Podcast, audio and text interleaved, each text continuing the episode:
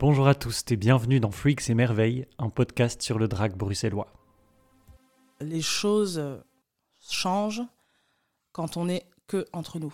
C'est-à-dire que dans notre collectif, au sein de notre collectif, euh, lorsqu'on a fait la résidence, donc on était en, mixité choisie, hein, sans personne blanche, là, là, tu sens un changement. Tu sens un changement, c'est assez indescriptible, mais parce que tu peux te, tu peux te lâcher en fait. Aujourd'hui, dans Freaks et Merveilles, je reçois un une drag queer, Sorcierux, dont les performances parlent d'histoires personnelles, de ses engagements, du rapport qu'elle a à son corps et aux multiples identités qui la composent. Assister à une performance dès lui, c'est toujours une bousculade, parfois joyeuse, parfois pleine de colère, mais toujours en visant l'empouvoirment de ces leux hors des privilèges. Active dans la Baraka Kings, dont on ne parlera pas aujourd'hui mais qui sera au menu bientôt, ou encore dans les pots de minuit, Yel a lancé depuis un moment la grande bataille du statut d'artiste, pour pouvoir vivre pleinement de son art drag. Prof à la BAP, militante, collaboratrice de Fat Saba entre autres, voici Mama Tituba. Avec lui, on a parlé de comment se trouver et se retrouver, de la force du collectif et des rapports de force en général, de ce qu'on renvoie et de ce qu'on envoie. Petit avertissement, cet épisode, comme beaucoup, a été enregistré en mai 2023. À l'époque, ça faisait un an que Mamatituba performait. Alors forcément, les lignes ont bougé depuis. Et elle explore aujourd'hui l'humour, la joie et la légèreté sans quitter une saine colère pour autant. Belle écoute et à bientôt.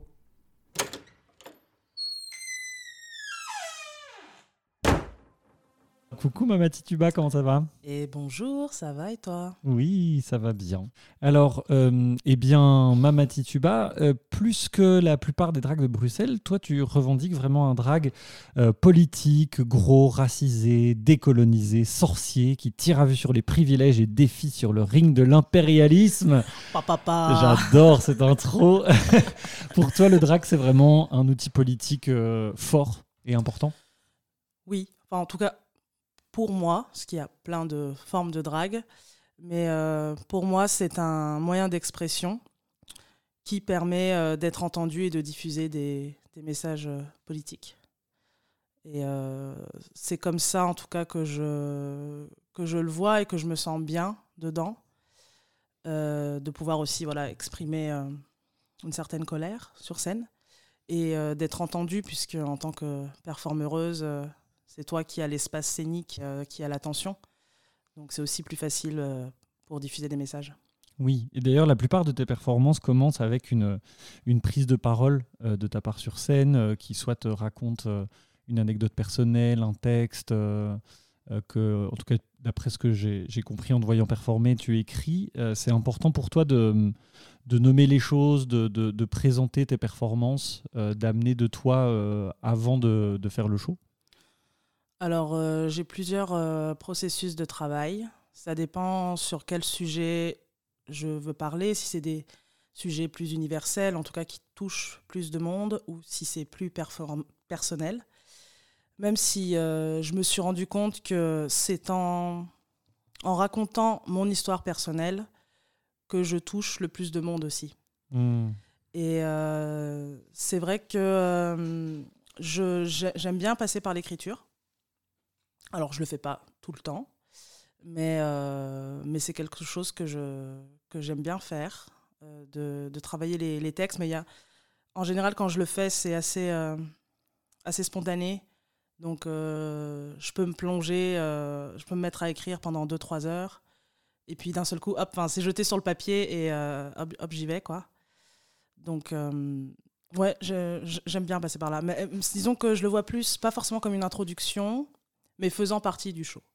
Ah Donc euh, ça a une forme un peu hybride et c'est ça aussi en, euh, en faisant du drag queer. Donc euh, je me, ça me permet de faire plus de choses et de pas entrer dans les codes en disant bah, une performance ça doit être comme ci ou ça doit être comme ça. Il doit forcément y avoir du lip sync. Bah, en fait, non. Il n'y a pas que le lip sync. Ça peut être, ça peut être évidemment de, de la danse, du chant, du slam, du, ça peut prendre toutes euh, les formes qu'on veut en fait quoi. Et euh, mhm. j'aime m'affranchir de, des codes en général. Et justement le Le processus créatif, en général, une, nouvelle perf, ça naît comment? Est-ce que tu as un processus défini ou c'est en fonction de d'une musique que tu entends et qui t'inspire ou de quelque chose que tu vis ou que tu vois ou? Un peu de tout, je dirais. J'ai pas un seul processus comme tu viens de le dire, euh, il y a des fois, euh, j'écoute une chanson dans la rue et puis, euh, et puis je me dis, ah tiens, les paroles me parlent, mais si j'arrive à le tourner comme ça, je pourrais dire ce genre de message. ou à l'inverse, je vais écrire un texte ou n'importe quoi et je vais me dire, tiens, quelle chanson pourrait accompagner ce texte pour donner plus de, de force? Donc, j'ai pas vraiment de, de processus. Après, ça dépend aussi si c'est des perfs euh, en solo ou euh, en groupe. Parce que ces derniers temps, j'ai pas mal travaillé avec des collectifs, avec d'autres personnes sur des duos, des numéros de groupe. Et donc là, on construit ensemble une, une performance. Ouais, et ça se passe comment du coup quand c'est créé en groupe? Il y a une personne qui lead ou c'est. Non. Non. c'est pas le collectif, ça. ah ben oui. non, non, non. Euh, bah, on, en, on, en, discute ensemble. Euh, on fait des propositions. Mhm. Et puis, si une fois qu'on se met d'accord sur euh, ah ok, voilà, cette musique me parle, ça m'inspire et, et vas-y go, on, on, fait quelque chose ensemble. Ou alors ça peut être des résidences plus longues.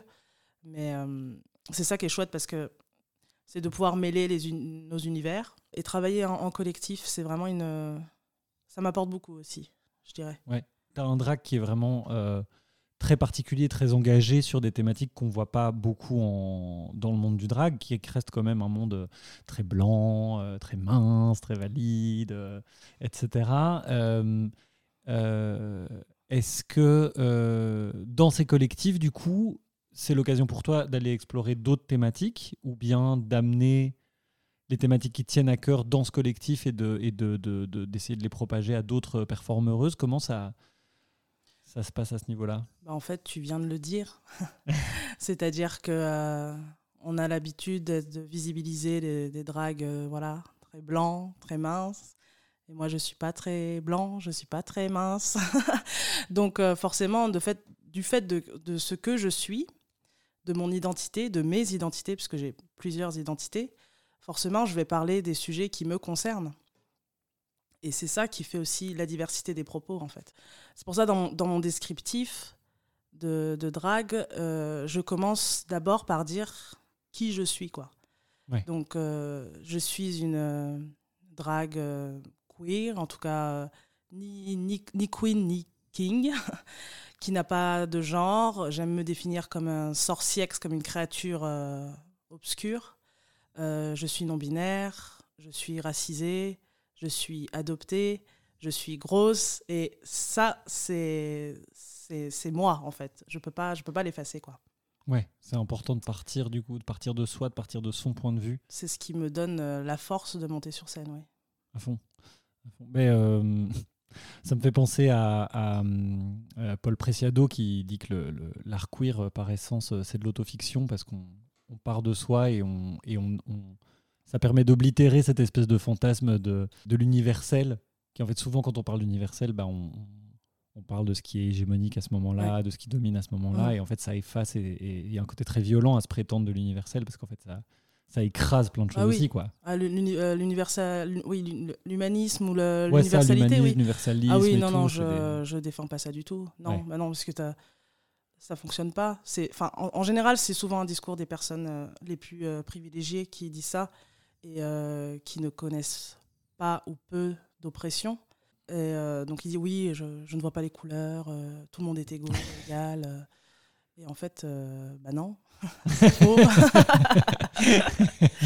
c'est faux et c'est en, en, identifiant en fait ces, ces, ces, groupes de personnes marginalisées et et discriminé qu'on va pouvoir régler le problème. Sinon, si, en fait, si tu vois pas le problème, comment tu, comment tu sais le régler quoi?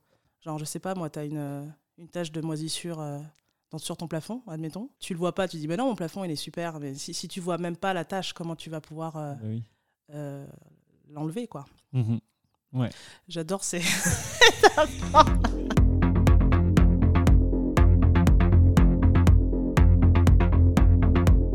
Euh, et justement, parce que donc, euh, ben, ton drag, il est aussi intersectionnel, du coup, parce qu'il revendique la spécificité qu'il y a à se trouver à, à, à ce carrefour de, euh, de, plusieurs, euh, en fait, de plusieurs discriminations, plutôt que de les prendre de manière individuelle. Donc, très rapide rappel, en tout cas, de ce que moi j'en comprends, l'interse- l'intersectionnalité, c'est le fait de pas simplement dire ben, cette personne est noire ou cette personne est non-binaire ou cette personne est grosse, etc.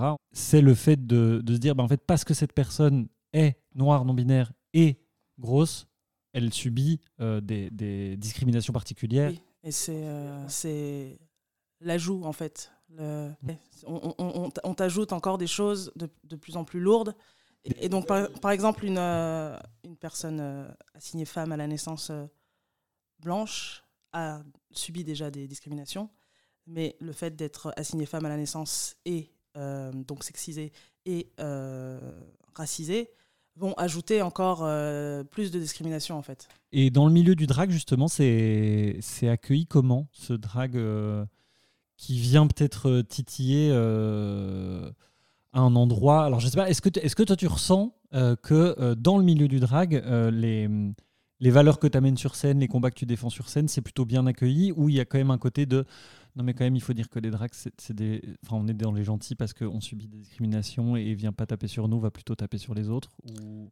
Tu veux dire dans, la- dans la façon euh, que j'ai, qui, dans la violence de mes, des, des propos que Bah, je peux, dans- des ouais, sujets la- que je peux amener, enfin non, Oui, le sérieux dans- des sujets que je peux Ouais, amener. c'est ça, ou, et la, euh, la colère que tu peux avoir. Puis même dans le booking, est-ce que on- est-ce que c'est valorisé de se dire ah ben en fait on va prendre Mama Tituba parce qu'on sait que ça va amener un sujet politique, enfin que ça va amener des propos politiques qu'on voit peu souvent et ça c'est valorisé ou est-ce que c'est plutôt bon allez ok on va mettre Mama Tituba mais en fait ce serait bien d'être euh, Alors, de moi, de ce que je fais, il y a deux choses. Après, c'est qui tout double en fonction, du public, en fonction des, salles de spectacle. Euh, c'est aux programmateuristes de, de voir ça. Est-ce que, en fonction de- des endroits où, euh, où je peux performer, il y en a pour qui ça va être une plus-value?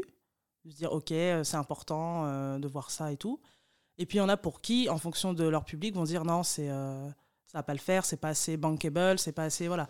Donc je dirais que c'est euh, c'est qui tout double quoi. C'est soit soit t'aimes, soit tu détestes. Mais je pense pas que je laisse les gens indifférents en tout cas par rapport à ce que je fais et j'en suis fière. Enfin je veux dire c'est ce que je veux aussi quoi. Donc il y a déjà cet aspect effectivement plus politique et ensuite par rapport au fait que je sois racisée, j'ai senti dans les premières scènes que j'étais un peu le, le token. Donc, c'est-à-dire euh, la personne, euh, l'unique personne racisée euh, qu'on invite pour être plus inclusif. Parce qu'il faut savoir que moi, quand j'ai commencé le drag, c'est Shiny Blue qui m'a donné envie, en tout cas, de monter sur scène, parce que c'est la première fois que je voyais, bah, que je voyais un, un autre corps racisé sur scène, et je me suis dit, mais en fait, pourquoi pas moi, quoi? Donc, comme quoi, c'est important les représentations. Ouais. Euh, donc, euh, voilà, au départ, on était deux. Et, euh, et je prenais ce token. Je dis, bon, ok, j'en avais conscience. Mais si je veux faire bouger les scènes, si je veux que d'autres personnes après moi euh, racisées euh, viennent, je prends le token, mais j'en, avec, avec conscience, on va dire. mhm. Et là, ça commence à bouger, notamment avec le collectif Les Pots de Minuit, donc collectif de drague performeuse racisée. Ouais. Où là, je vois dans, les, dans les events où il y a plus, il y a plusieurs, en tout cas, on est, on est pas, on est plus seul, au moins, allez, un, deux, parfois trois. Ouais. donc on, on gagne, on gagne du terrain et, et c'est super. Et ça amène euh, quelque chose de différent, même dans le entre artistes ou dans l'ambiance, euh, dans les coulisses, etc. D'être avec des dragues euh, qui sont aussi des dragues racisées. Est-ce que tu sens que dans, je sais pas, dans ce dont vous pouvez discuter ou le, ou le fait d'être plus à l'aise ou moins à l'aise ou quoi, est-ce que ça change quelque chose ou est-ce qu'en fait entre artistes ça change pas tant que ça? C'est vraiment dans le côté représentation sur scène, rapport au public, rapport au show? Alors Que ça change pareil, les choses? euh, les choses euh, changent quand on est que entre nous. C'est-à-dire que dans notre collectif, au sein de notre collectif, euh, lorsqu'on a fait la résidence, donc on était en, en mixité choisie, hein, sans personne blanche, là, là tu sens un changement. Tu sens un changement, c'est assez indescriptible, mais parce que tu peux te, tu peux te lâcher en fait. Tu peux, euh, je sais pas, c'est- assez indescriptible. En fait, au quotidien, les personnes racisées, donc les personnes victimes de racisme, doivent toujours être sur, euh, sur leur garde. Tu il y a cette charge mentale en fait que tu portes tout le temps. C'est-à-dire que euh, tu dois toujours paraître impeccable. On, on peut pas, on, comment dire? Il faut que tu sois irréprochable en fait. Donc quand tu vas à un meeting ou dans ta vie euh, personnelle, euh, euh, des entretiens d'embauche, quoi que ce soit, il faut, tu as toujours cette pression-là en fait d'être mieux que les autres, mieux que les personnes blanches, parce que parce que c'est trop difficile en fait quoi. Parce que faut toujours se blinder. Et là, d'arriver dans un dans un cercle où on n'est que entre personnes euh, racisées, et ben on sent ce poids qui qui s'enlève un petit peu quoi. Et donc c'est super. Franchement, c'est super. Euh, voilà. Après, euh, donc je voulais surtout parler de ça parce qu'ensuite dans, dans les loges, oui, c'est pas pas là où c'est le plus flagrant quoi. Puis en plus, tu as le stress de la scène, nanana. Donc Ouais, ouais, trop bien. Ben, et est-ce que tu. Alors, je sais pas si toi, tu as déjà vécu euh, des, hum, des expériences en, en mixité choisie entre personnes affab. Est-ce que euh, pour- tu rapprocherais les deux expériences ou c'est encore euh, différent? Oui, oui, oui, bien sûr. C'est, bah, en fait, c'est le, le but de la mixité choisie, en fait, c'est de, Mhm. qui est énormément critiqué encore par des personnes euh, privilégiées, n'est-ce pas? C'est-à-dire qu'on va toujours reprocher euh, le, fait de mettre à part des personnes, alors que le but, c'est euh, de regrouper des personnes discriminées pour pouvoir libérer la parole et pour pouvoir se sentir bien et safe dans, des groupes auxquels elles appartiennent. Et, c'est important. Donc, bien sûr, quand on a des, des groupes en mixité choisie, qu'avec des personnes trans ou qu'avec euh, des personnes euh, euh, assignées femmes à la naissance, ou forcément, on, on- on se sent mieux. C'est le but de, ces cercles-là. quoi. Trop bien.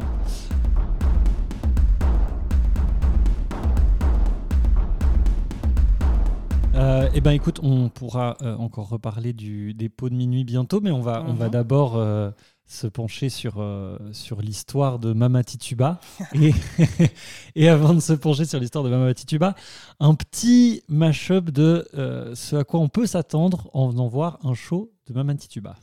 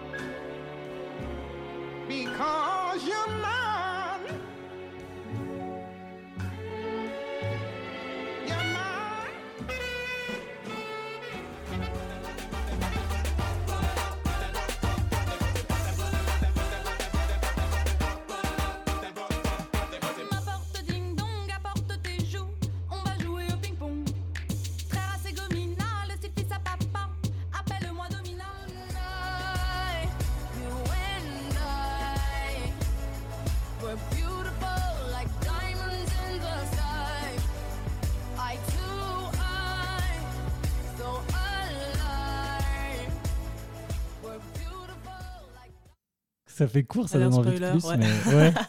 Et euh, sur euh, Bagarre, j'ai pas pu prendre le, Ouais, le la version euh, que j'ai fait. oui. ouais, que toi t'as fait, où tu remplaces euh, Garçon par Colon, Tout à fait. qui est vraiment donne une, une réappropriation assez magnifique de la chanson. Euh, c'est chouette, c'est varié quoi, comme euh, Oui, c'est très, euh, c'est très varié.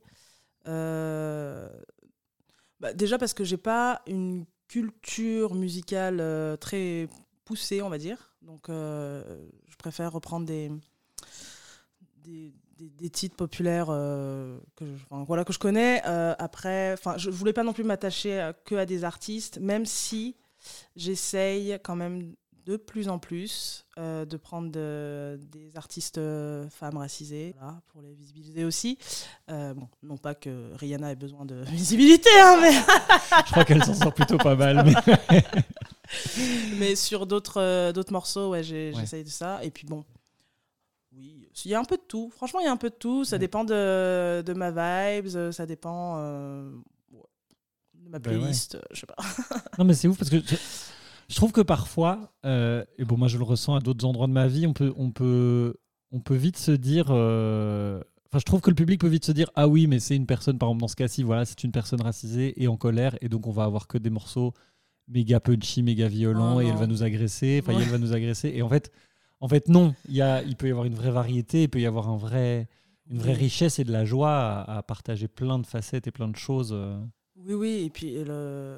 alors la, colère peut s'exprimer de, de beaucoup de façons différentes. En tout cas, l'indignation, je ferais peut-être euh, Mm. la, la différence entre colère et indignation, euh, peut s'exprimer de, de plein de façons, et justement, je dirais même euh, comment exprimer une colère, une colère froide en fait. Et je pense que là, maintenant, ça fait un an que je me suis lancée, c'est ce que je suis en train d'apprendre. Enfin, je, je suis un peu dans une autre, une autre étape, on va dire parce qu'au début, il y avait voilà, cette, cette colère, euh, je dirais, euh, impulsive, euh, un peu primale comme ça, qui me prenait aux tripes. Et donc j'avais envie de, de casser des, De des colons des sur scène, là. voilà. Et maintenant, j'apprends à, rester plus, plus calme et à, à l'exprimer d'une autre façon. Quoi. Et je trouve que c'est encore plus de poids. Donc, Et justement, ça, comment ça a commencé le, le drag pour toi? C'est c'est- c'est, hum, ce que je me dis à la fois. L'histoire du drag euh, est portée euh, depuis très longtemps par des personnes racisées, mhm. euh, que ce soit les cakewalks du début du 20e, que ce soit toute la scène ballroom, notamment à New York dans les années 80-90 et tout, c'est énormément des personnes racisées et des personnes trans, en tout cas dans le ballroom, qui le, qui le portaient. Mais euh, bah, comme tu disais un peu plus tôt, euh, euh, tu es une, une des pre- premières performeuses euh, racisées drag euh, sur les scènes bruxelloises. Qu'est-ce qui a fait qu'à un moment tu t'es dit euh, que tu avais le droit d'y être Est-ce que ce- ce- ces référents historiques, ça t'a aidé ou est-ce que c'est autre chose qui t'a poussé à te dire j'y vais Non, quoi? Non, c'est c'est pas les, les- les références historiques, puisque je pense que ça, je l'ai appris après. Et euh, je ne m'identifie pas forcément au- à ces mouvements-là. Parce que, mine de rien, euh, j'ai aussi des privilèges euh, que n'avaient pas euh, ces personnes à ce moment-là, quoi, les Mhm. années euh, 70. Euh, du fait que. bah, du fait d'avoir été adoptée et j'ai été élevée par des personnes blanches en France. J'ai un nom, un nom de famille français. Donc, et je viens d'un milieu euh, classe moyenne, on va dire. Mais euh, donc, j'ai aussi mes, privilèges. Euh, donc, donc non, je pense, je voilà, c'était pas par rapport à ça. C'était par rapport à encore une fois notre lad et d'avoir d'autres représentations en fait quoi et d'avoir pour une fois sur scène des personnes qui n'étaient pas dans des standards de beauté qui n'étaient pas bah, qui étaient des, des personnes trans des personnes euh, non binaires donc euh, avec aussi euh, d'autres oui d'au- d'autres corps d'autres d'autres façons de faire d'au- d'autres messages aussi et en fait, pour une fois, je me suis sentie proche de ces, de ces personnes. Donc là, je parle, je peux donner des noms évidemment, hein, Bien sûr, bien sûr. euh, parce qu'il y a les, gros, gros- les membres, la plupart des membres de ma, de ma famille. Euh, alors d'abord, il y a King Baxter, qui la première fois que je suis arrivée à Bruxelles, euh, j'ai vu un, conc- un, un- un concert de lui euh, à l'époque, euh, le Barlock, Feu le Barlock. Et j'avais été, mais scotché, quoi. C'est le mot, scotché par ça. Donc, King Baxter. Ensuite, de Not Allowed, il y a ma sœur de cœur, Blanquette Lagoulu, qui est aussi une des premières personnes que j'ai rencontrées à Bruxelles.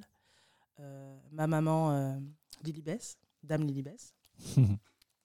euh, Shami Blue, Rose Gigot, Draquen, qui, qui, voilà, qui ont. Et, et encore d'autres, hein, je m'excuse, je ne les ai pas toutes dit. Elf, Ouais, ouais. voilà, Ouais. Ambivalent, euh, qui, qui, qui, voilà, qui n'était pas euh, dans la norme. Qui, euh, et donc je me suis dit, bah, en fait, oui, moi, moi aussi, je peux, je peux aller sur scène. Quoi. Je me demande si ce, je me demande si ce collectif se rend compte de, du boulot qu'elles ont fait. euh, je sais pas, toi qui es un peu plus proche Ouais, de. je pense que je suis sûre que parce qu'en en ce moment il y a plein de alors comment dire, euh, comme le, le drag a le, a le vent en poupe, il y a plein dans les universités, voilà, des masters en genre et tout machin. Hmm. Et je suis quasiment sûre que dans 20 ans, il y aura des, des, diap- Des non, des diapos. pas des- diapos à ce moment-là, je sais pas, il y aura des, des hologrammes, j'en sais rien. tu vois, qui présenteront l'histoire du drag et que, et que oui, Not Allowed a été un point de. Mais, euh, mais oui, je pense qu'elle. euh, Je sais pas si elles en sont conscientes à ce point-là, Hmm. Mais c'est vrai que ça a été une, une révolution, en tout cas sur la, la scène bruxelloise. Mais c'est aussi euh, important de rappeler que les, les- les premiers mouvements euh, naissent dans le milieu underground, quoi. Et donc là, euh, là où il va falloir faire attention, c'est que ce soit pas récupéré euh, à mauvais escient.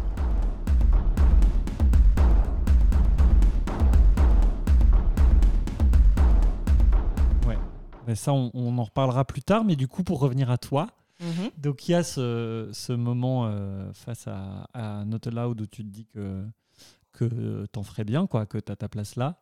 Ouais. Et du coup, à partir de là, comment, comment ça se passe pour arriver à ta première, euh, à ta première perf? Euh, il m'a fallu un an quasiment. Ah ouais. Bah, du coup, parce que je- j'encourageais toujours, enfin j'allais toujours voir les shows. Et à l'époque, j'avais un travail fixe, parce que je suis graphiste à la base. Euh, donc j'avais un travail, euh, donc moins de temps, j'avais déjà Vulcana et tout à, à côté.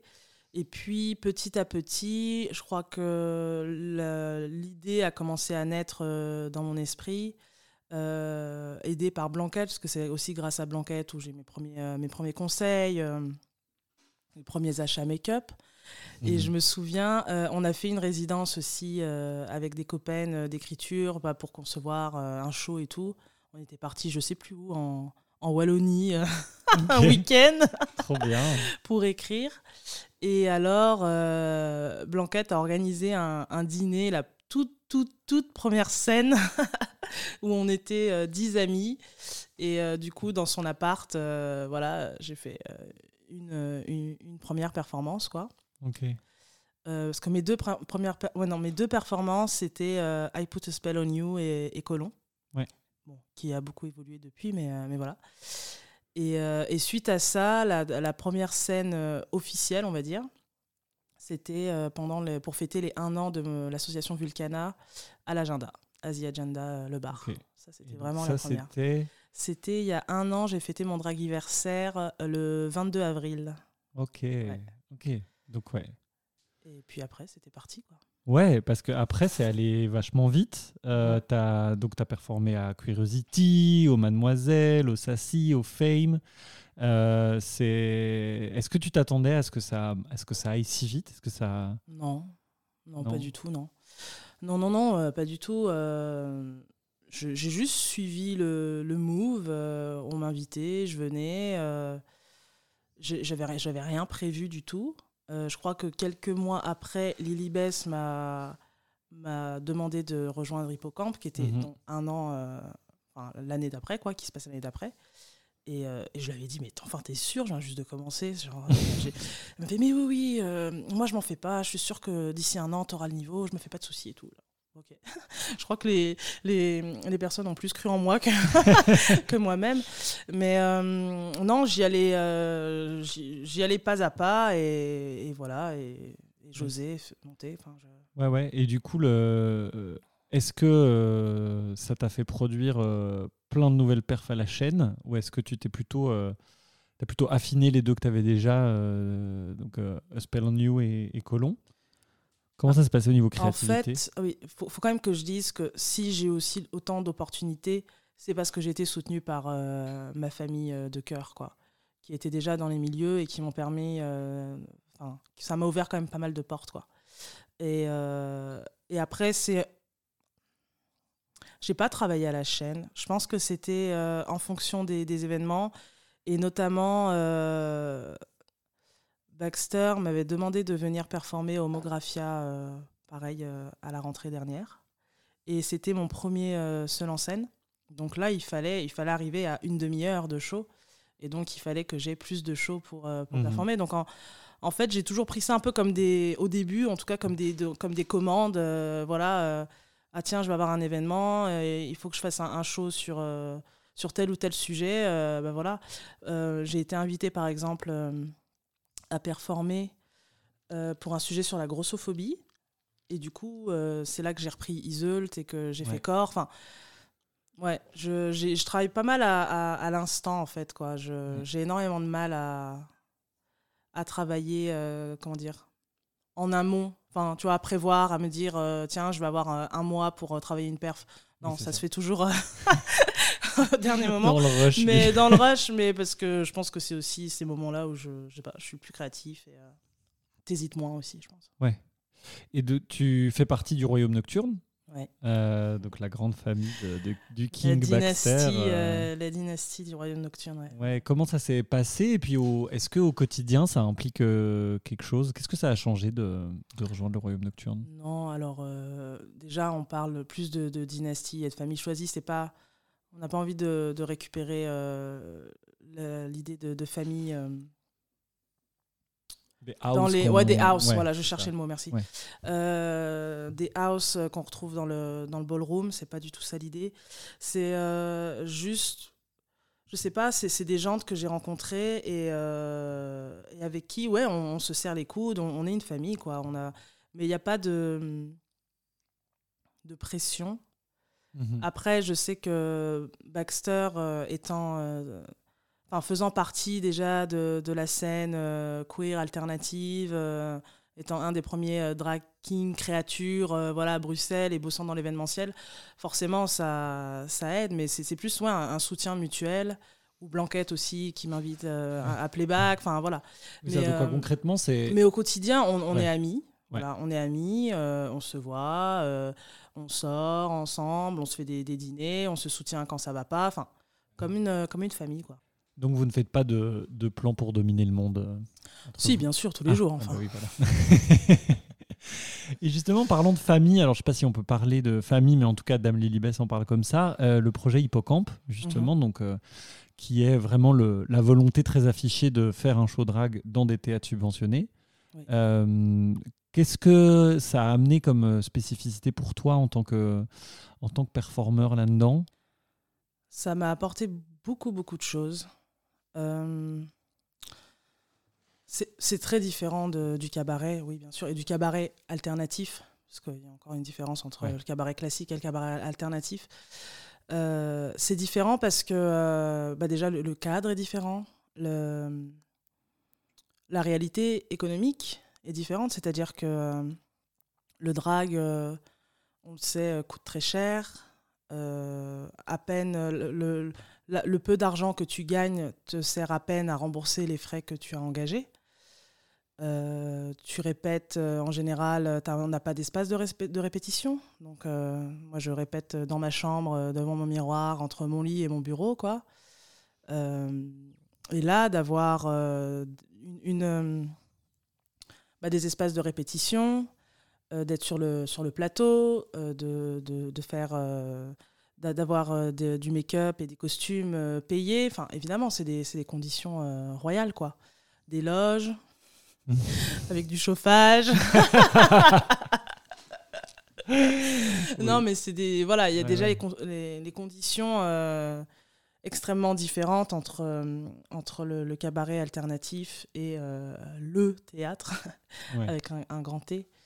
Euh, Le théâtre qui se prétend, qui se prétend universel, pour, pour reprendre ce qu'on disait avant. Oui, oui, oui. Après, il y a un peu de tout aussi dans le théâtre. hein. Je- ça aussi, j'ai appris, ce qu'on on a beaucoup discuté. Donc, pour rappeler le projet Hippocampe, Oui, c'est le, a le pas- projet de, de Lily Besmerle, donc d'amener le cabaret dans le théâtre et de mélanger les, codes des deux univers. Et euh, on a donc euh, cinq dragues euh, par an, cinq dragues pro, qui sont en binôme avec cinq personnes venant du, de la scène théâtrale, pas forcément en tant que comédienne, mais en tant que metteuse en scène notamment. Et, euh, et voilà, donc l'idée c'est de Et qui font d'avoir du drag sur scène. et qui font du drag sur scène. drag, en Ouais, voilà, fait, mais qui sont euh, oui, baby drag, mais euh, voilà, qui font du drag sur scène, mais pas pas forcément dans la vie de, tous les ça. jours, quoi. Ouais. Et, Et qui a joué dans un des théâtres les plus subventionnés de Belgique. ouais, on a joué au théâtre avril, au théâtre Varia. Varia et on va jouer à la Balsamine Ouais. début octobre. Ah ouais, donc je crois que le podcast sera sorti un peu après votre passage à la Balsa, mais espérons que ça tourne Ouais. À plein d'endroits. Et en tout cas, les retours avaient l'air très très bons. euh. Oui, oui, on a, on a eu des, des, des super retours, euh, autant euh, des institutions que Mhm. voilà, du, du public. Mais moi, ça m'a énormément appris parce que bah, je suis euh, complètement autodidacte. Et, et en fait, j'ai- appris énormément sur, sur, voilà, sur la mise en scène, la présence scénique, la dramaturgie. Enfin, de- prendre le temps aussi de, de travailler euh, un spectacle, travailler des performances, c'est euh, un luxe qu'on n'a pas. Oui. Donc euh, forcément, ça, ça change beaucoup de choses. Et, et Lily Bess a été incroyable. On- elle, a, elle a réussi à tisser aussi des liens et des ponts entre ces univers et entre les personnes. Et humainement, c'était aussi une expérience absolument incroyable. Quoi. Trop bien. Ouais. Trop bien. Bah, longue vie à Hippocampe.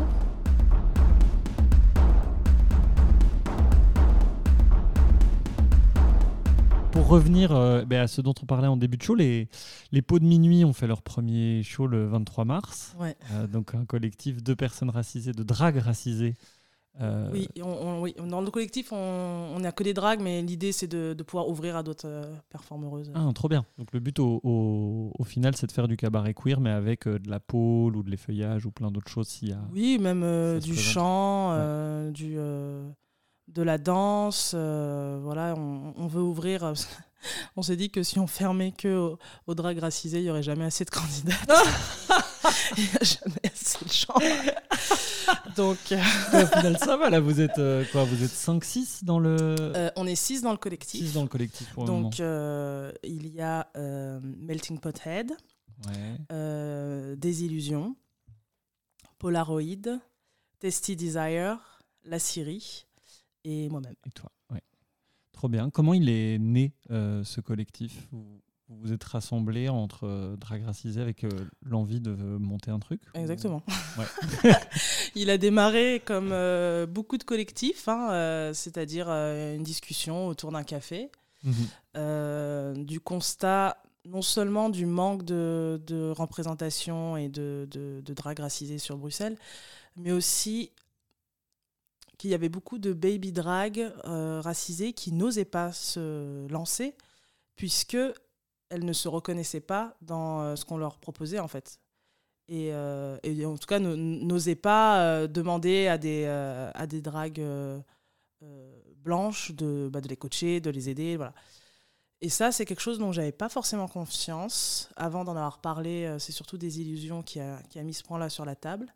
Et, euh, et, et voilà. Et ensuite, on s'est, on s'est réunis, on en a parlé, et puis euh, on, a, on a commencé comme ça, quoi. Ok. Ce premier show, il a eu lieu à l'ULB. Euh, est-ce que c'est simplement parce que c'était une opportunité qui s'est présentée, que vous avez saisie, ou est-ce que C'est l'opportunité. Alors, on ne voulait pas non plus commencer par une scène hyper grande et hyper. Parce que déjà, il fallait qu'on. Il faut bien commencer quelque part, quoi. Donc, Mhm. donc voilà. Et euh, et il y a eu cette opportunité-là et on l'a et on l'a saisie. Et euh, via le- donc l'association Le Cercle Opaque de l'ULB, qui est euh, l'association euh, queer, en tout cas qui queer et féministe, et euh, elles nous ont invités. On les en remercie d'ailleurs.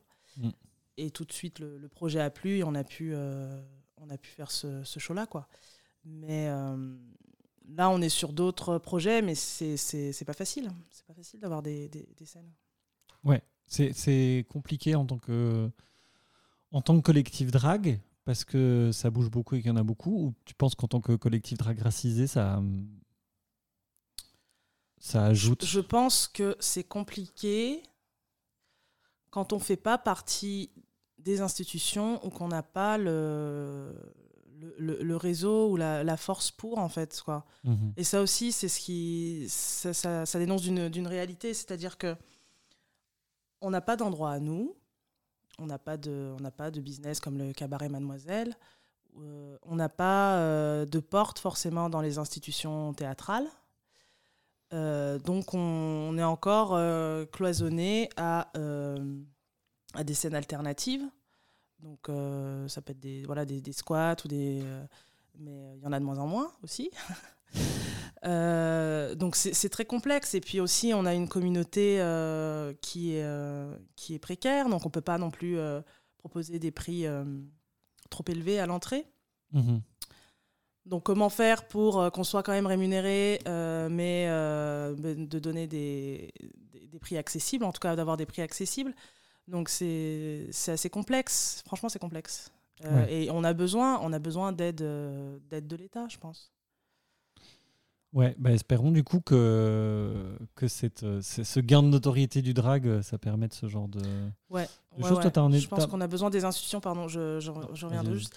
Et on a besoin aussi que les, euh, que les théâtres, euh, quels qu'ils soient, même les, les plus petits, euh, nous, nous fassent de la place et nous fassent confiance et, et, et- et osent en fait programmer des, des shows, des shows drag. Parce que je pense qu'il y a un, un réel intérêt du public. En tout cas, on a un public. Et, euh, et on le voit bien, euh, pour l'instant, euh, chaque show drag que je fais, c'est complet. Ouais. Donc, Bah oui, même récemment, là, le, le Sassi que vous avez fait au Jacques Ouais. Franck, c'était full. Oui, ouais. Donc je pense qu'il y a une vraie demande du, du public. Il, il, il elles kiffent ça, elles ont envie de d'en voir plus, enfin dans, leur, dans la diversité des sujets, des corps.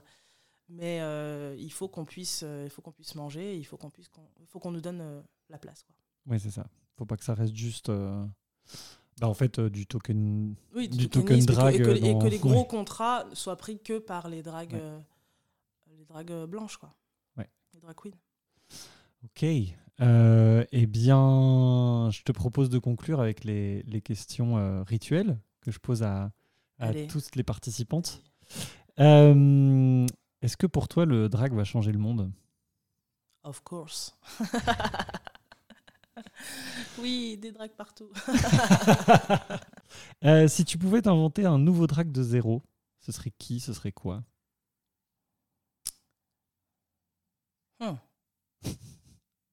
Un drag chat. Un drag chat? J'adore On a besoin de drag chat. Ouf Comme ça, on pourra encore plus diriger le monde. Trop bien. Est-ce que tu as une, une idée de, de prochain numéro déjà? Ou pas trop? Oui. Euh, mais bon, si je le dis et que ça se fait pas, je vais con. Bon, après, c'est des idées. Hein, moi, Non, j'aimerais bien, euh, j'aimerais bien faire un show sur euh, Ayana Kamura. Parce que c'est une personne qui m'inspire beaucoup et elle a reçu tellement de, de critiques injustifiées que j'aimerais vraiment lui rendre hommage et en tout cas faire quelque chose pour, pour visibiliser ça, quoi, la violence qu'elle qu'elle subit. Ok. Et ce serait sur un, un morceau. T'as déjà un morceau en tête de Non. Non, je sais pas, je sais pas, je sais pas du tout comment ça. Trop bien. ah, tu connais pas trop musicalement Si, si, si, Si, je ah, si, connais, mais j'ai plusieurs, euh, plusieurs ouais. pistes, quoi. Mais, euh, où ça va se développer, quoi. idée. Voilà, faut que ça se Trop bien. Et plutôt freak ou plutôt merveille Freaks. of course, bien sûr. Trop bien. Eh ben écoute, merci beaucoup. Euh, Merci à toi. D'être passé. Euh, plein de bisous. Et puis le meilleur euh, pour la suite euh, des pots de minuit, d'Hippocampe et puis surtout de Mama Tituba. Et de la Baraka King aussi. Et de la Baraka King. Oui, on n'a pas parlé de la on n'a pas Baraka parlé. King. Il faudra que tu me réinvites, c'est dommage. sera l'occasion pour une prochaine fois alors. Avec plaisir. À fond. Eh ben merci beaucoup. Merci. Et puis à bientôt. À bientôt. Bisous. Salut. Vous venez d'écouter Freaks et Merveilles et je vous en remercie. Si ça vous a plu, n'hésitez pas à faire pleuvoir cœur, étoiles et commentaires sur les différentes plateformes où le podcast est recensé pour qu'il gagne en visibilité. Sachez aussi que Freaks et Merveilles vient d'atterrir sur Patreon, l'occasion de mettre quelques euros par mois dans le chapeau virtuel de l'émission pour me soutenir et m'aider à rembourser les coûts de production de ce podcast. Merci à vous, mais surtout, n'oubliez pas le plus important, allez voir et soutenir les Freaks et les Merveilles sur scène.